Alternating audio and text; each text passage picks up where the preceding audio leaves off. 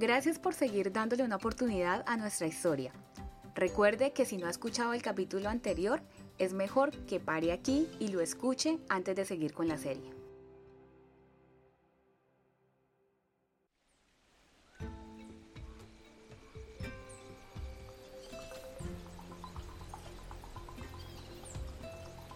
Esto es El Caraño, una serie sonora que explora el improbable éxito de un colegio en medio de la exuberante y estigmatizada manigua colombiana.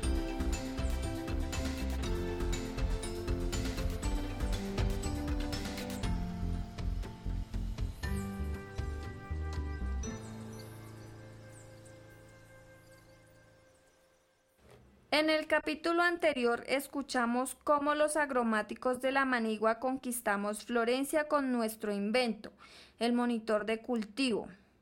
Ahora, Wilmer Flores nos cuenta cómo les fue en Neiva y por qué su cultivo de cacao fue tan importante para lo que siguió con nuestro proyecto.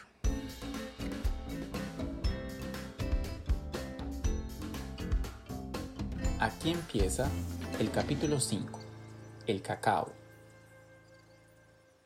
Bueno, voy a intentar. Ya saben que soy tímido y no es que hable mucho, ¿no? Pero vamos a hacerle. A Neiva fuimos Diego Guzán, el profe Miro y yo. Fue un viaje muy gratificante porque pues nunca habíamos ido tan lejos del colegio. La feria de Neiva duró toda la semana. Eh, se dedicaron tres días a los estanes y a las exposiciones y dos días se utilizó para la socialización y pues obviamente para conocer a las otras delegaciones. Y pues eso era muy bueno porque los muchachos, digamos, ese día estuvimos en el desierto de la Tatacoa, ellos hicieron varias cositas, hicieron amigos y pues yo los veía muy felices.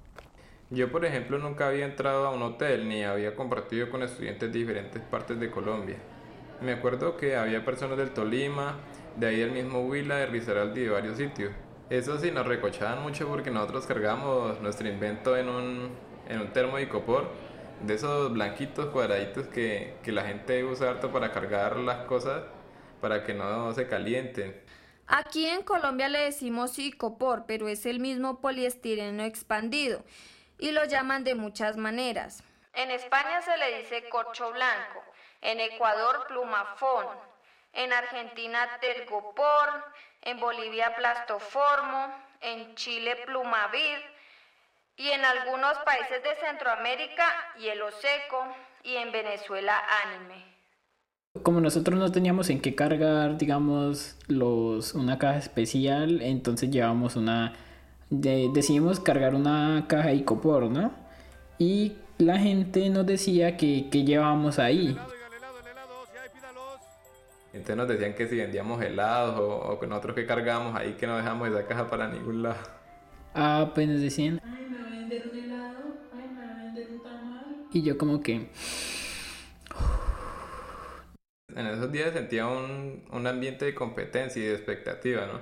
Y pues tocaba estar en la jugada porque en esos días no, no nos dijeron quiénes eran los jurados, entonces nosotros eh, a todas las personas que iban fueran niños o fueran mayores o, o, el que fuera teníamos que exponerle bien el proyecto de todo a todo. Cuando inició la feria, pues se sabía que habían unos jurados, pero ellos no sabían quiénes eran y pues habían jurados de todas las categorías, de toda, todos los estilos, algunos escribían, otros no escribían y pues eso tenía su ventaja, porque inicialmente ellos nunca sabían cuándo llegaba el jurado y siempre estaban con la mejor actitud, sonriendo y siempre mejor dispuestos para dar lo mejor en cada una de sus exposiciones.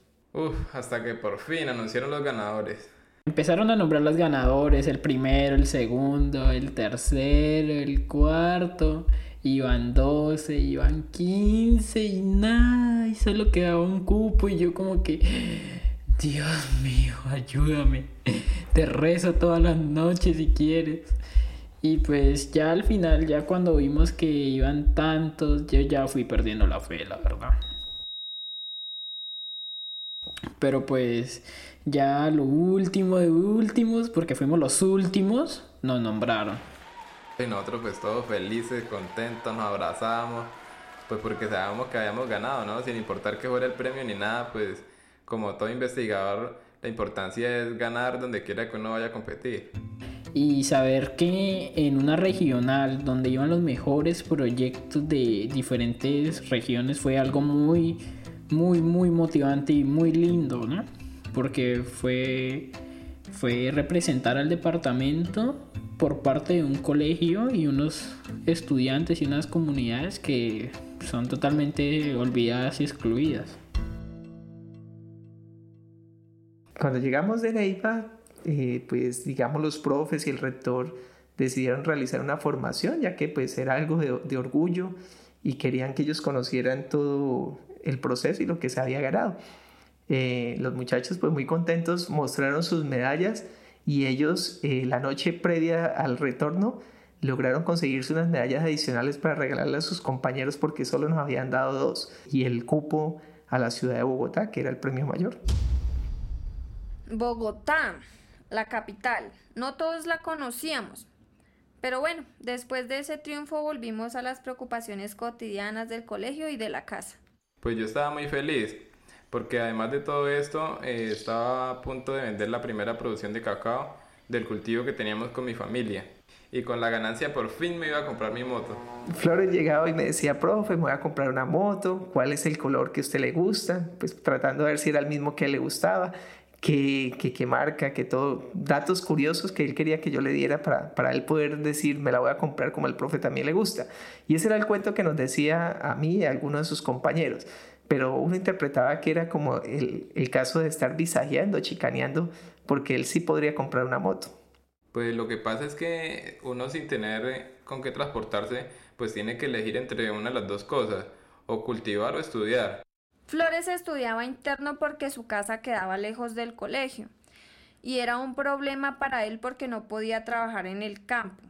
Por eso estaba ilusionado con comprarse la moto para poder hacer las dos cosas. En la ruralidad, esa es la solución más viable. Porque es un medio de transporte muy fácil, donde usted hace, puede salir en, en una necesidad o en su eh, momento se desplaza para el lugar que necesite. Si usted no tiene moto está mal. Porque aquí hay un, servicio de, de, camperos, ¿cierto? Pero esos camperos se llevan un tiempo de una hora, hora y media. Ellos no tienen un tiempo definido para, para bajar o subir.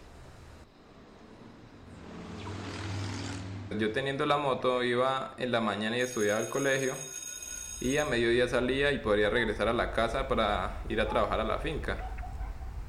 Mi sueño era tener una moto que fuera pequeña, de color negro y pues que no consumiera mucho combustible para así mismo ahorrar. Pero por muy económica que sea una moto, en el campo no es fácil conseguir el dinero.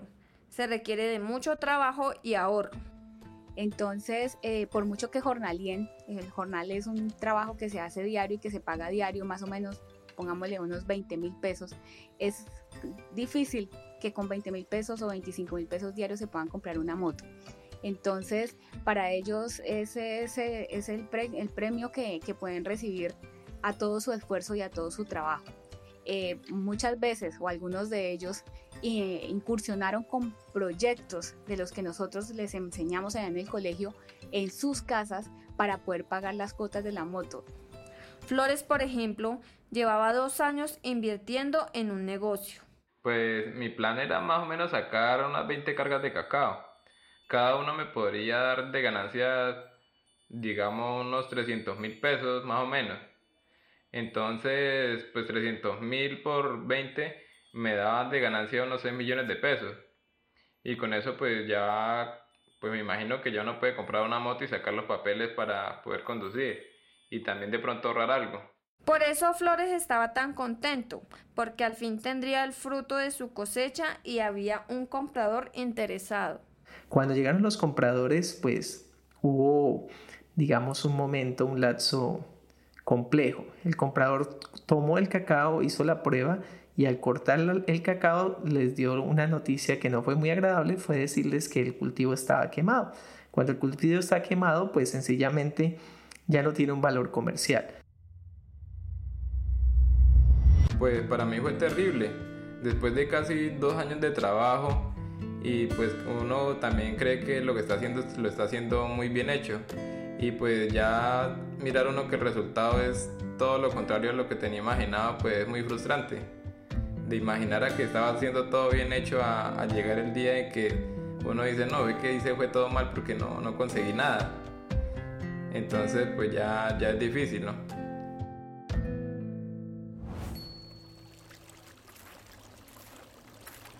En el es muy probable que un cultivo fracase por la humedad y por el de hongos. El resultado depende de las características agroecológicas del terreno. Claro que se puede corregir el problema con asesoría técnica y monitoreo, pero si no, se pierde todo. Justamente por eso, Flores investigó y se asesoró antes de invertir en su cultivo. Por eso estaba tranquilo, pero ahora tenía una deuda inesperada. 6 millones de pesos. Quizás para una persona de la ciudad puede que no sea tanta plata, pero aquí en el campo puede significar una quiebra económica. Pasaron varios meses y yo seguía sin entender.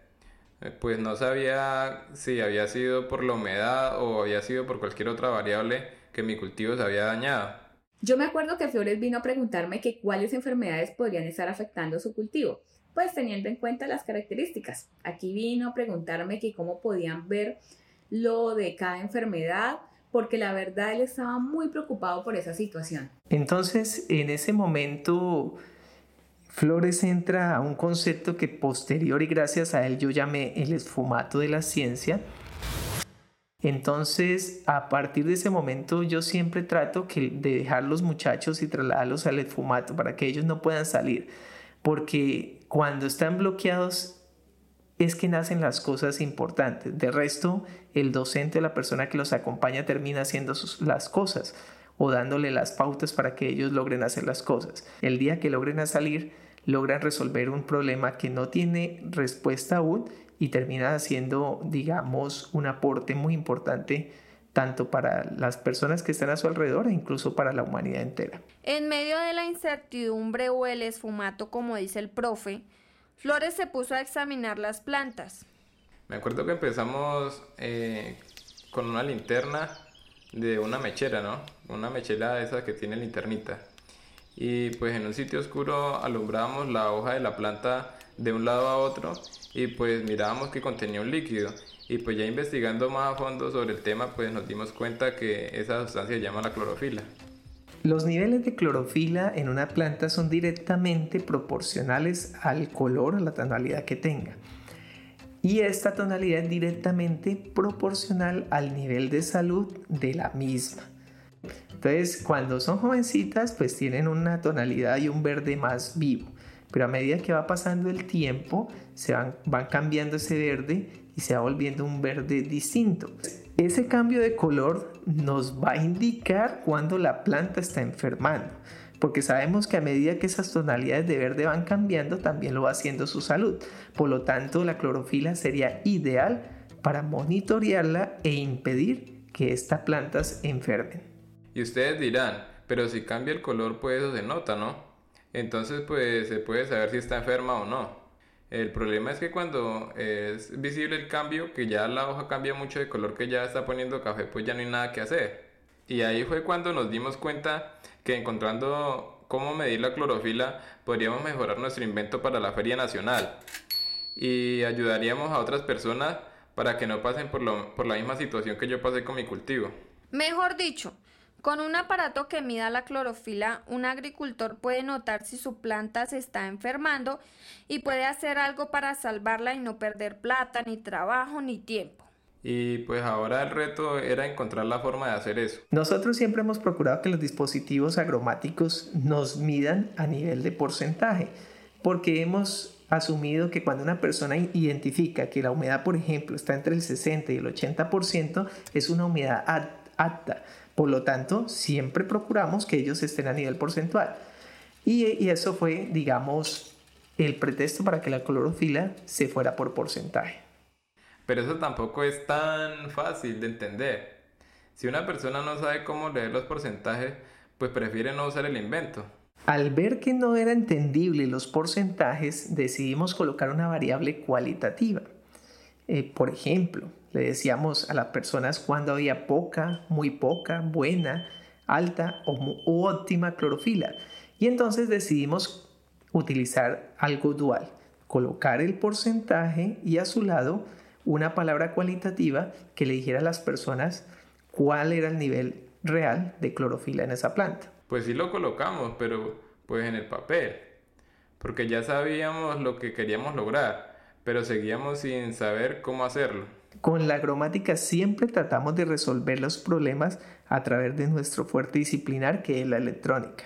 Pero sabemos que cuando no se puede, buscamos el apoyo de otras ramas como las ciencias mecánicas, las agroecológicas, la agroindustria y otras que nos permitan a través de software o por medio de la ingeniería dar solución, pero con los materiales siempre más disponibles, que son los electrónicos, que para nosotros son los menos costosos. Y pues empezamos a probar varias estrategias, ¿no? Probamos con los bombillos que de tipo LED, también probamos con la mechera, probamos de todas formas a ver cómo se podía medir. Así que no se pierdan el próximo capítulo. Diego y Flores nos seguirán contando cómo se les iluminó el bombillo para inventar el medidor de clorofila. Somos agromáticos de la Manigua y esto es El Caraño. Gracias por escucharnos.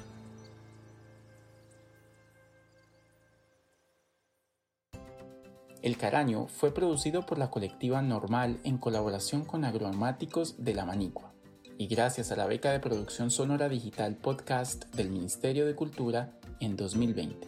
En este capítulo contamos con la narración de Jenny Tapiero y Wilmer Flores y también con las voces de Mario Mayra Grajales y Luis Quintero.